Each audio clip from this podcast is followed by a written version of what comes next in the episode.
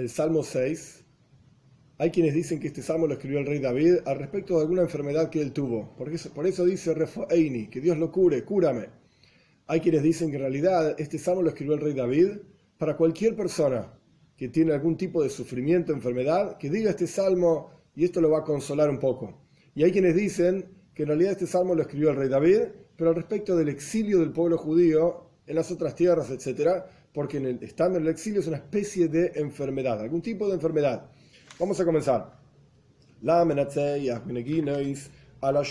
mismo de David.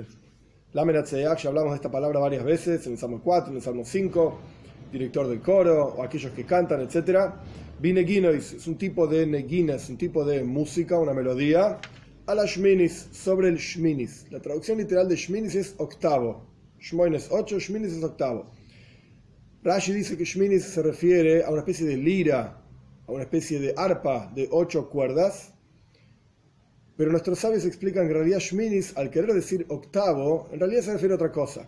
¿Por qué justamente cuando se habla de curación es que se menciona este instrumento octavo, shminis? Porque en realidad hay una cosa que ocurre en el octavo día que requiere refúa, requiere curación, que es, la, es el bris mila, es la circuncisión. E incluso nuestros sabios cuentan en el Midrash que en algún momento David Amelech, el rey David, pensaba, bueno, tengo tfilin en la cabeza, son las cajas negras que se ponen acá, tengo tzitzis, los flecos que se ponen en la ropa, etc.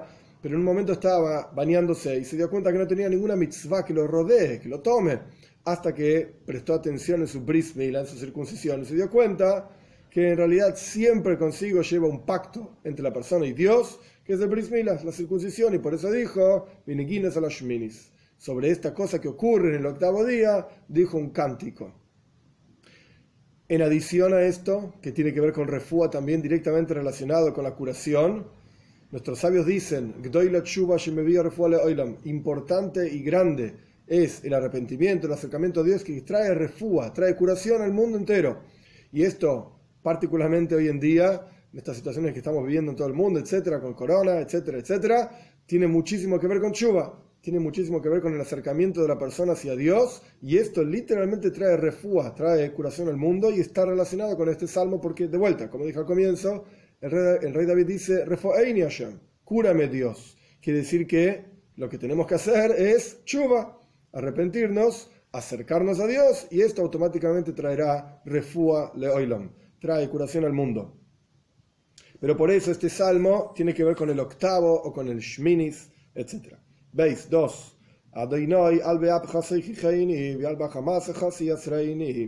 Dios, no en tu enojo me reprendas y no con tu ira me hagas sufrir. Los comentaristas Malbim explica que no es lo mismo abjo, tu enojo, que jamasjo, tu ira, son dos palabras en castellano, exactamente la diferencia no, no, no importa, pero el punto es que en hebreo sí tienen diferencia. Af se trata de un enojo que uno muestra, se muestra enojado, pero no quiere decir que en el interior esté enojado. Heima es al revés. Heima es un enojo que es interno, pero no necesariamente externo también. Uno puede mostrarse enojado y no estar enojado en el interior. O uno puede estar enojado en el interior y no mostrarlo. Entonces el rey David está pidiendo en los dos casos a Dios que de ninguna de las dos maneras, ni con un, enojo interior, ni con un enojo exterior, por así decir, lo reprenda, lo haga sufrir. Gimel 3.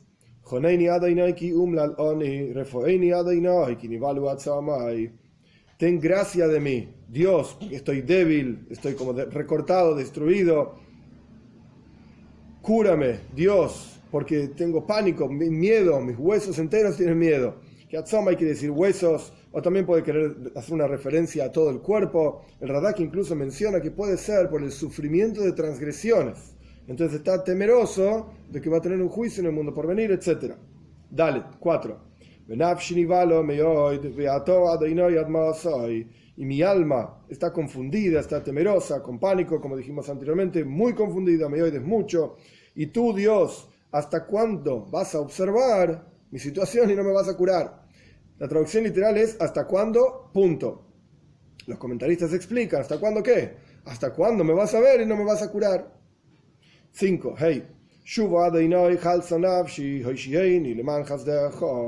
Retorna a Dios y cura mi alma, salva mi alma, sálvame en aras de tu bondad, no porque yo tenga méritos y me tengas que salvar porque yo haya hecho esto o aquello, sino porque en realidad, tu bondad es infinita y por lo tanto, sálvame en aras de tu bondad.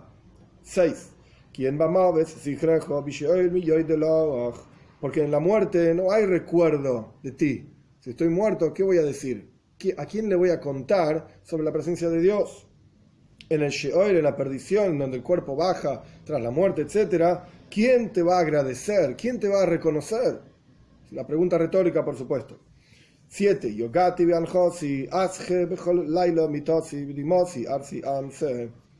Estoy cansado ya de tanto suspirar. Y asje es una palabra complicada. Asje significa como mojar, significa también hacer que algo sea desagradable. Entonces, como quien dice, mojo mi cama todas las noches, o al revés, mojo todas las noches mi cama, dimasi y en mis lágrimas, arsi, arsi, arsi también es mi cama, y arse también es mojo, derrito. Es una doble expresión que significa lo mismo, y es como si fuese una poesía, o para fortalecer el asunto, dice dos veces lo mismo con palabras diferentes. El punto es que está cansado de tanto suspirar y de tanto llorar. 8. Oye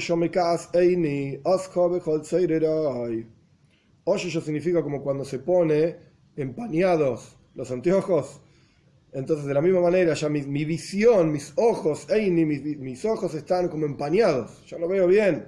Oscos son gastados, envejecidos, con todos los sufrimientos que tengo. Ya no puedo ver más, como quien está llorando tanto tiempo relacionado al versículo anterior, que ya mojó su cama de tanto llanto. Está tan, pero tan cansados los ojos que ya ni siquiera ve bien. 9. Que se aparten de mí todos aquellos que hacen el mal, porque Dios escuchó la voz de mis llantos. 10. Dios escuchó mis súplicas, Dios mi rezo tomará 11. Se avergonzarán y se confundirán, temerán mucho todos mis enemigos, que en la práctica estos enemigos, que puede ser la, la, enfermedad misma, puede ser sus enemigos prácticamente hablando, por así decir, van a estar confundidos, muy confundidos y con mucho miedo, mucha vergüenza, perdón, miedo también, porque el rey David se curó en la, en la práctica, o porque la persona se curó, todos aquellos que pensaban que se iba a morir, terminó curándose y por lo tanto ahora van a tener mucha vergüenza, como quien carga y gasta a otra persona porque hizo esto, hizo aquello, y en la práctica cuando le pasa a él, Yevoishu tiene una terrible vergüenza. Yoshubu Yevoishu Roga, y van a retornar y van a volver a, a avergonzarse por un instante. Retornar significa que cuando vean que él se curó, pensaban que se iba a morir y se burlaban de él, ahora él se curó, y por lo tanto tienen vergüenza aquellos que pensaban que se iba a morir y le, cargaban, etc. Ahora retornan hacia él a buscar su propio beneficio, es decir, el beneficio del rey David, que ahora se curó, y van a volver a avergonzarse porque van a estar frente a él. Pero esta vergüenza va a ser roga, va a ser un instante. Es decir, el, Metzudas David explica la idea, de que, la idea de que la vergüenza va a ser un instante es porque al retornar a él, él los va a perdonar por haberlo burlado, cargado, etc. Entonces esa vergüenza que van a sentir por estar cerca de él y haberlo molestado anteriormente va a ser solamente por un instante, no va a ser una vergüenza constante.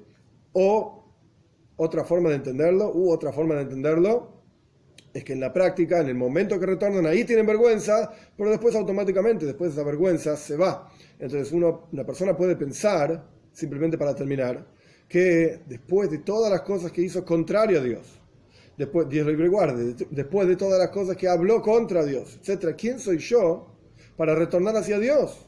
Para acercarme a Dios. Voy a tener una vergüenza tan grande, va a ser una vergüenza eterna. Entonces responde, por así decirlo, podemos aprender de este salmo que si el rey David, cuando se burlaban de él, etcétera, porque estaba enfermo y se iba a morir, en el contexto de este salmo, y sin embargo después retornaron a él, porque él se curó, si él es capaz de perdonar a las otras personas que se burlaron de él y que su vergüenza sea solamente un instante.